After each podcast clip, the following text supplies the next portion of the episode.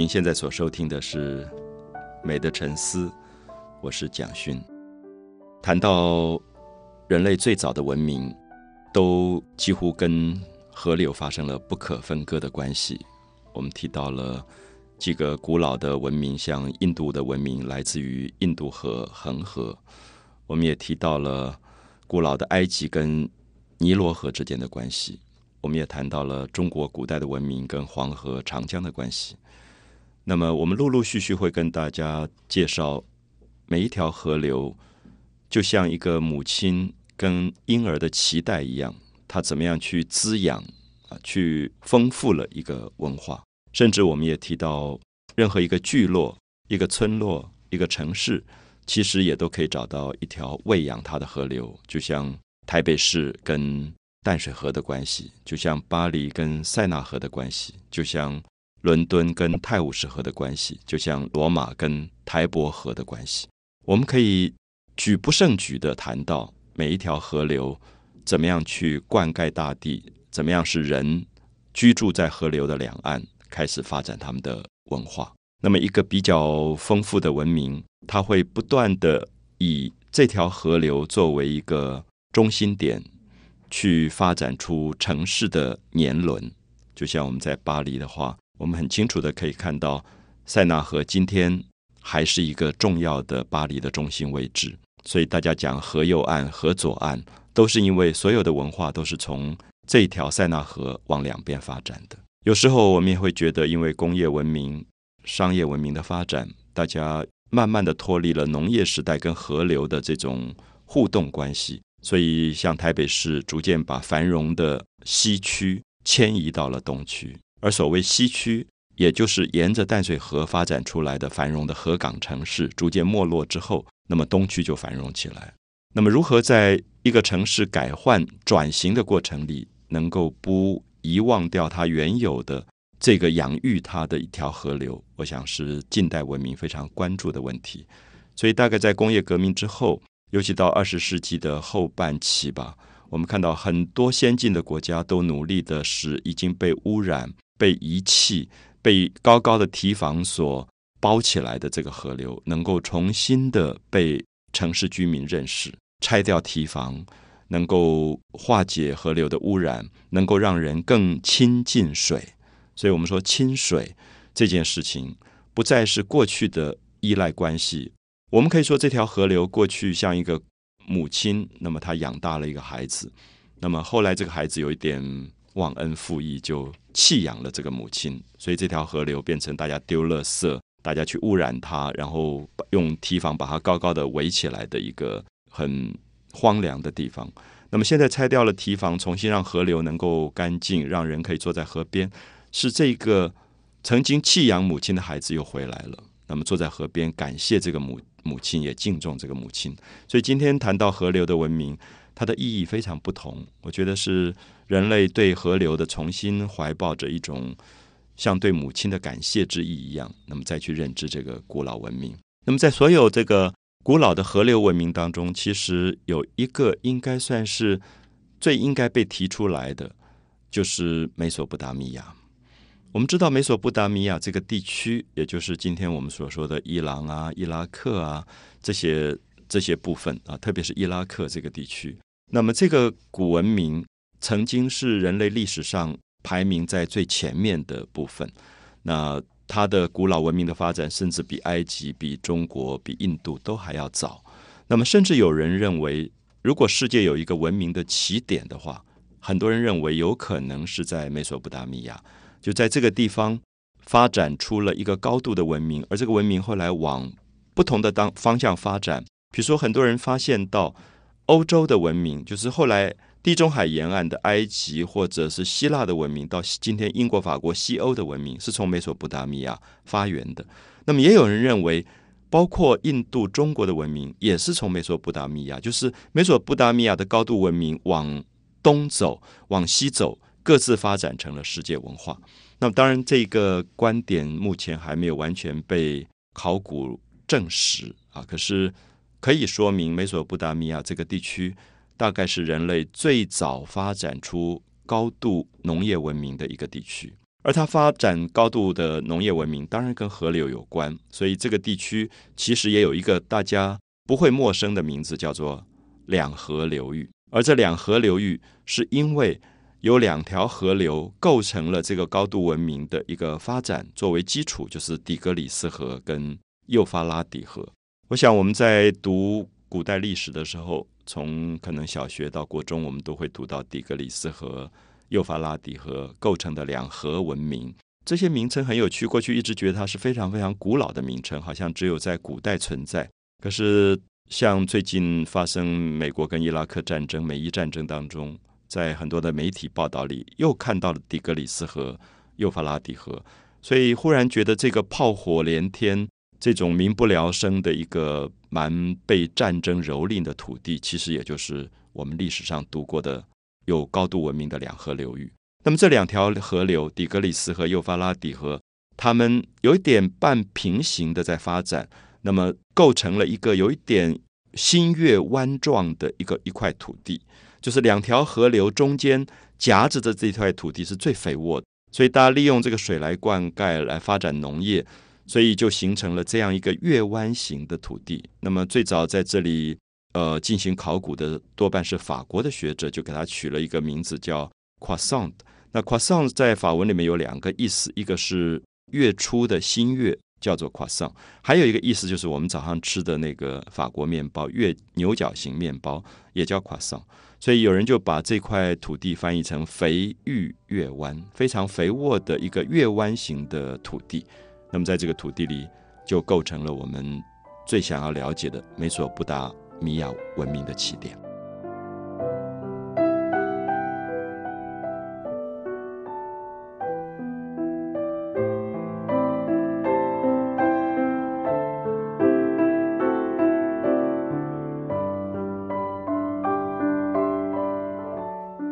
也许对很多朋友来讲，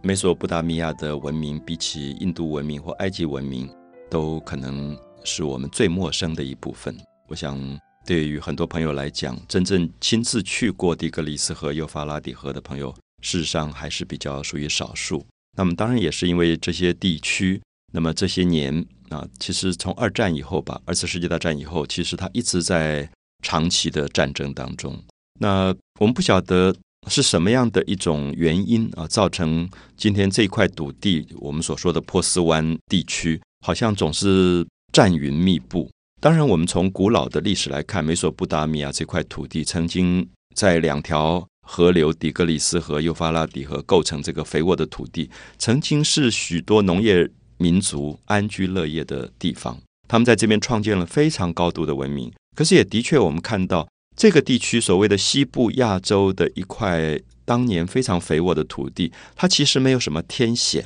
我们所说的天险，就是说可能是山或者是山脉啊这些防范敌人入侵的地方。那么在这一片大平原上，我们看到它必须防守的话，一个是靠河流，一个就是建立非常牢固的城墙。所以在十八世纪左右的时候，我们看到很多。欧洲的学者开始对于古老的美索不达米亚文明发生了很大的兴趣，所以他们一批一批的就住在这个地区，然后进行很多考古的挖掘工作。因为大家都知道，古代有一个，比如说高度的文明叫做巴比伦，可巴比伦不见了，大家根本不知道在历史上巴比伦跑到哪里去了。还曾经传说巴比伦所建造的空中花园，曾经是古代世界里面世界的七大奇景之一。让人家赞叹的，可是今天完全不存在，都毁灭了。那到了这个现场，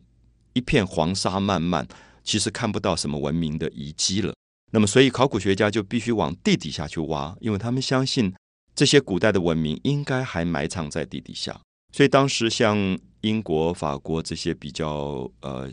强势的国家，那么他们就进行了很多考古的投资。那比如说罗浮宫本身在法国的国家支持底下，就养了一批的考古学家，根本就住在底格里斯河跟幼发拉底河。他们常年领这个薪水，然后进行考古挖掘，然后带领当地的民众去做很多的勘察。那么这一批的考古的工作，的确发现了追到将近一万年前的古文明，很多东西就出土了。那么出土的这批东西并没有留在当地，在当时，我们可以说这些地区还在很落后的状况，民族意识啊各方面都不强，啊有点像清朝末年的敦煌。当时被英国人、法国人发现，他们一车一车就把东西带走。那当一个弱势的国家，他根本无法自保，他对文化也没有这么高的认知，所以也就任人掠夺。所以，其实美索不达米亚最好的一批东西，在当时考古发现了之后，很多都运到了罗浮宫。所以，我们现在在巴黎的罗浮宫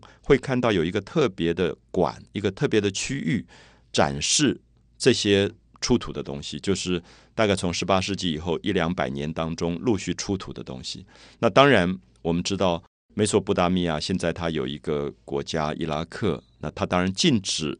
外面的人来挖掘、来考古，所以它也就变成伊拉克自己的国家博物馆里面重要的收藏。可是非常多精彩的东西其实都被移走了，已经被移走。所以我自己在德国、在法国都看到了非常多这些地方出土的东西。大英博物馆也有。那巴黎的收藏多半是比较文物性的。我说的文物性，就是比如说那个时代人所做出来的陶罐、陶瓷的罐子，还有一些石雕的作品啊，像呃《汉谟拉比法典》，这是大概这个地方挖出来最有名的东西，现在也在罗浮宫，所以它是比较文物性的。那在大英博物馆，我看到很多是整座的地下发现的古代宫殿。整个被搬走，因为当时的宫殿完全用石头来砌建，所以如果去过大英博物馆的朋友，可能记得有好几个房间，你走进去根本等于是走进古代美索不达米亚的一个波斯王朝的王城一样啊，就是古代波斯也在这个地方建国的，巴比伦之后就是波斯，其实都是非常强大的国家。那这些国家都有一些特色啊，我必须谈到，就是说。我们知道，古代的历史里面，波斯曾经跟希腊发生过很多次的战争。其实，在这个战争过程里，早期都是波斯赢的。可能大家听到过像提洛同盟，提洛同盟就是当时希腊的雅典这个城邦，他号召所有希腊其他的城邦，像麦西尼啊、科林斯啊，他跟他们说：我们希腊的城邦太小，我们每个城邦只有五千人，然后大家各自独立，那互不相干。那波斯是一个大帝国，那波斯每次来打雅典，那打雅典的时候，柯林斯就觉得跟我没关系，反正我在旁边，你打雅典不要打我就好了。可是波斯打完希腊就会打柯林斯，打完柯林斯就会打斯巴达，所以。这个很聪明的雅典的统治者伯里克里斯就号召大家说：“我们必须要有一个联盟。”所以组织了一个叫提洛同盟，就等于是希腊第一次的联盟军队，然后去对抗这个波斯，那么才打败了波斯，波斯才被赶出去。可这里说明，古代的波斯是一个大帝国。那大家一定听过大流士一世这种名字，就是他当时是一个高度集权、中央独裁的帝国。那我记得我们前面提过，所有河流的文明都跟帝国有关。如果我们今天并不用偏见去说帝制一定是不好的制度，我们也不认为民主一定是好的制度。其实它是各有优点，各有劣点。那我们就要分析为什么河流的文明，不管是印度，不管是中国，不管是埃及，不管是美索不达米亚，都是帝国形态。因为河流本身水的管理必须要有一个中央集权的制度。因为我举例是说。黄河的上游跟下游有五千里长，那你上游的人把水污染了，把水用完了，下游的人都不能生活了，所以他最后一定渴望有一个强而有力的中央政府能够管理这条河流。那么管理这条河流绝对不是一个小的城邦，而是一个大帝国。所以我们会从这个角度去了解到，为什么在美索不达米亚一直发展出一种强权政治，好像一直到今天，伊拉克还是强权政治。可能跟它的河流的文明发展出来的传统，它的政治规模跟组织有密切的关系吧。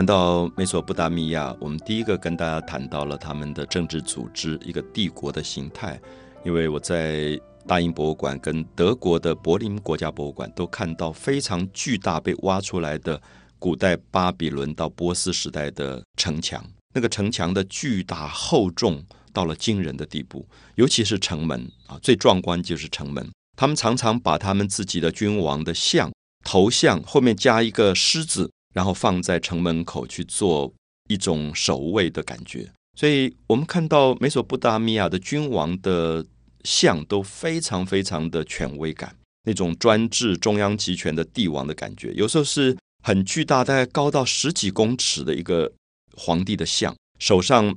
抱着一匹一头狮子，好像那种雄伟。威猛的这个感觉，所以我想大家也知道，狮子其实最早是从这个地方出来的。就这个草原里的狮子，变成了他们的守护神，变成了他们的一种图腾符号。那狮子也常常代表君王的这种威严，而且狮子常常在它的两叶，就是它脚的两叶底下还加了翅膀，就是飞狮。那这个后来就影响到中国，中国的狮子其实是来自于。中亚就是美索不达米亚这个地方，因为中国本身没有狮子，中国只有老虎，没有狮子，所以大家后来会发现很有趣，就石狮子变成中国庙宇、皇宫、有钱人家门口不可少的东西。可这个狮子是外来的，并不是本土的，而且是狮子越雕越可爱，是因为中国人根本没有看过狮子。当时偶然会有进贡的狮子，可大部分的艺术家根本没有看过狮子。后来在楼沟桥上面做的狮子好玩的不得了，是因为他们是用哈巴狗做的。用哈巴狗的造型做出来，所以你可以看到过年过节里面的舞狮，那个狮子其实来自于西部亚洲，可它一点都不威严，它反而变成可爱的不得了，变成宠物了。那么，所以这里面可以看到一个图像的发展，所以这里也说明美索不达米亚对全世界的影响都非常大，因为很多的图像最早是在美索不达米亚发展。我在柏林的这个国家博物馆看到他们的整个的城墙是用一种。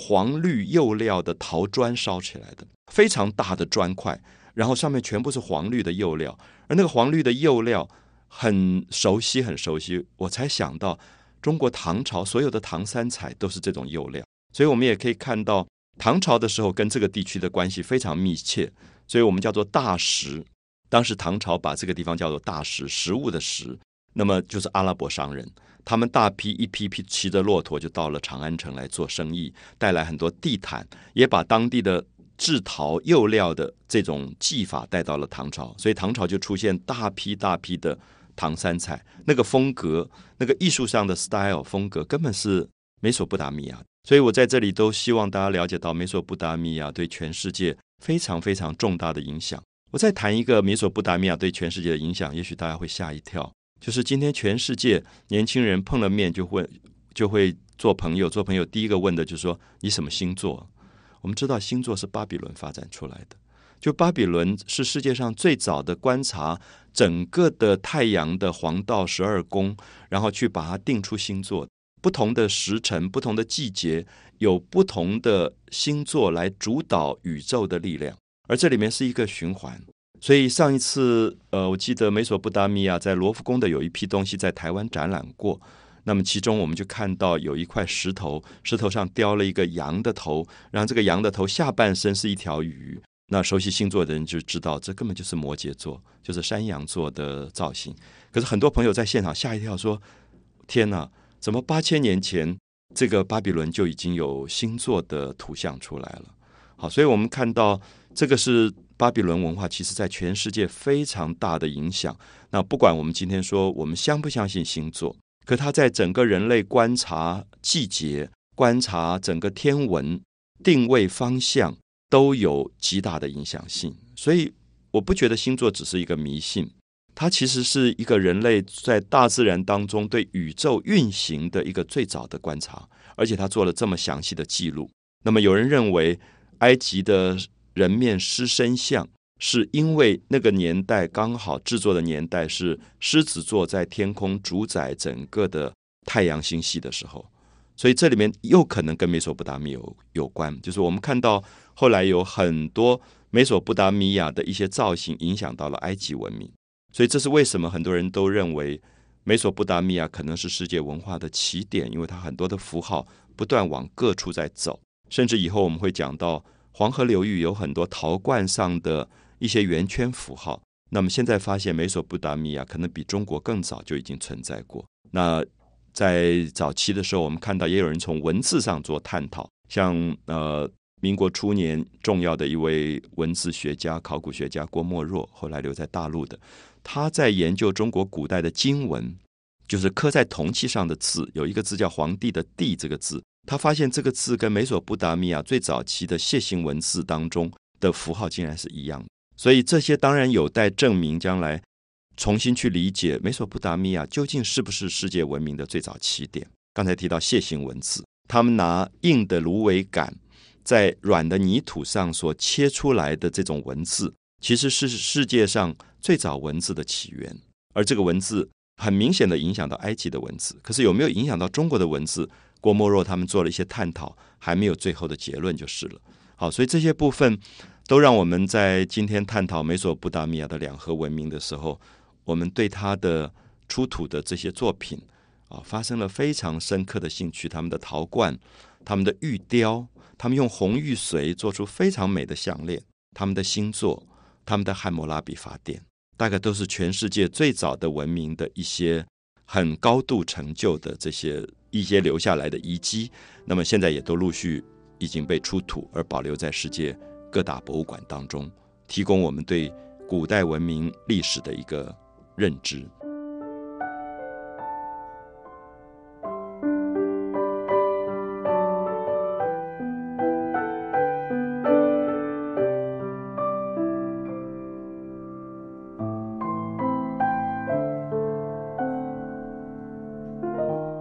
在美索不达米亚这一条呃文明的河流区，我们可以看到它发展出的这个古代的文明，包括对天文、地理、星象的认知。可是除了星象的认知以外，我们看到它必须用非常严格的，比如说几何学或者数学或者天文，去把这个知识记录下来。所以像历法啊，我们历法是说，我们怎么样把一年定出。一个时间的季节的转换，比如说怎么去规定太阳的周期是三百六十五天？那么这个三百六十五天，最后它怎么样去有一个循环跟周期？我特别提到周期，是我们发现只有农业民族他会注意到周期，因为农业本身从播种到麦类的成长，一直到收割，它是有一个周期性的，而且种子本身从发芽到成长到最后结果，然后重新再。播种，它这个周期是跟自然律有关的，所以为什么他们坐在旷野里会对星座做这么多的观察？我们会发现打猎的民族比较不关心到周期，因为它是逐水草而居的，所以它比较没有我们所说的历法，就是不管是以月亮来记历法，或者以太阳来记历法，其实都是在注意循环跟周期，就是宇宇宙的循环跟周期。所以，我们有时候很惊讶，这些古老的文明，河流，尤其是河流文明的农业民族，他对于星象的了解绝对比我们今天厉害。他可以对于，比如说火星什么时候会在什么时候出现，最靠近地球、最靠近月球，他有非常详细的记录；或者对日食、月食也有非常仔细的记录。虽然过去很可能他把这个东西诉诸于宗教的迷信啊，比如说。他有他的解释，为什么会发生日食，为什么会发生月食？可是不要忽略，这种对天文的观察本身是他在自然宇宙的周期里面的一个非常慎密的思考，而这个跟文明非常有关啊，就是文明的曙光是对于整个周期的一种掌握。所以我常常觉得，有时候我们只是讲说，哦，巴比伦他们发展出了星座，那么今天我们说啊，你是狮子座，我是山羊座。那么好像变成了一个好玩的东西，可是我一直觉得大家有时候不容易去思考，这个好玩的星座的背后，其实有一整套非常严格的文明的发展。就是如果他没有一种很仔细对天上这么复杂的繁星的一种记录的话，他定不出星座出来。比如说，我们今天有时候去旅行，我们到澎湖，我们到郊外，我们会看到满天的繁星，可是我们没有几个星座叫得出名字。除非你经过一个很严格的训练、一个练习。那么，当我要求这些对星座比较认识很久的朋友来跟我讲星座的时候，他们是翻着书在跟我讲的。可是，我们不要忘记，在巴比伦的时代，当时他们已经能够把这个星座在十二个月当中的十二宫定出了非常严格的规则，而且是按照天空不同的方位这个新的主宰的力量，最后去定出这个星座的。而且，如果我想，我们现在玩星座的朋友也知道，有的人会说啊，你的太阳座在哪里？你的月亮座在哪里？你的上升在哪里？然后你的木星、土星、水星在哪里？我们就会发现，它并不那么单纯的，它是复杂到说，在这个时刻，比如说我们假设以星座来讲，它常常会阐述到，好，我在几年几月几日几点几时几分什么地方出生。那么这个出生的这一个时刻当中，整个在这个点上面，什么星座在哪一个宫，什么星座在哪一个宫，就是太阳宫、月亮宫是什么？它是非常复杂的一个东西。那连我们今天在电脑里，比如说有人把我的这个星座用星盘在电脑里软体里去把它印出来、列印出来交给我，我拿到手上是三十一页，这么繁复的三十一页啊，A4 纸一共印了三十一页，那我就很惊讶，说古代的巴比伦。轮的人，他对这个星座的了解是多么繁复的，因为他不只是了解我这一个星座而已。如果是很多的星座来讲，那么这个是多么厚的一本书，如果要编辑起来，所以这些部分都让我们看到这个古古老的美索不达米亚，他在观察天象上的这个能力，最后使他定出了很严格、很严格的几何学、方位学、天文学、数学的知识，那么绝对跟他定历法。甚至发展出他的人世间的管理学有关，所以当我看到罗浮宫的汉谟拉比法典的时候，我非常惊讶，因为上面是汉谟拉比的像。汉谟拉比是一个皇帝，他颁布这个法典的时候，他不是他自己颁布，他是借着太阳王来颁颁布。他说有一个神，太阳神，他要求他颁布法典，所以这里面当然有一点是神权跟君权结合在一起，有点像中国古代说皇帝叫做天子。你在人间代表了父亲在天上的地位来颁布法令的，所以这个如果大家有机会到罗浮宫去看汉谟拉比法典，你特别注意这个法典的上面其实是有一个图像，就是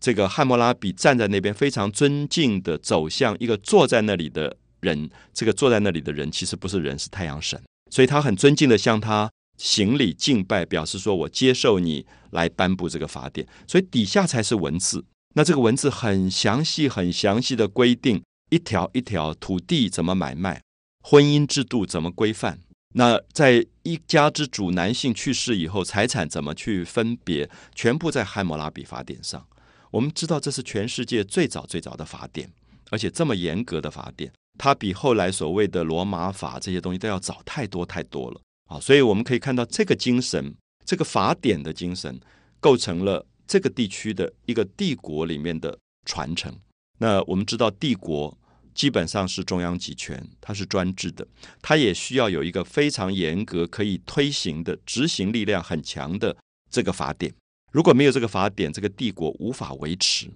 啊，无法维持。所以我们都知道说，像希腊，它的法律不是那么强，它是哲学比较强，因为它是小城邦。可是帝国它一定发展这发展这种法典，所以这些都是两河流域的古文明，它所延续下来的一个文化的力量。那么，也许我们今天用这个东西来看现在的伊拉克，你忽然觉得，哎，现在伊拉克的统治者好像古代的汉谟拉比，他也代表一个神权在人间的发言，他也很独裁，他非常中央集权，然后他们也非常的严格，他们在法律上定定好规则以后是不能动摇的。那突然你会觉得，虽然这个地方已经变成了伊斯兰教，可是好像还传承着古老的美索不达米亚精神。这是为什么？我觉得在这几次里，我们谈古代文明，可是我也希望大家注意到，古代文明在今天在我们的身上可能还有强大的影响力。那当我们下一次提到黄河流域的时候，我们也要注意到黄河、长江的古文明是不是在今天在这个中国的地区里还是发生很巨大的影响力，也是我们关切的重点。美的沉思，我是蒋勋。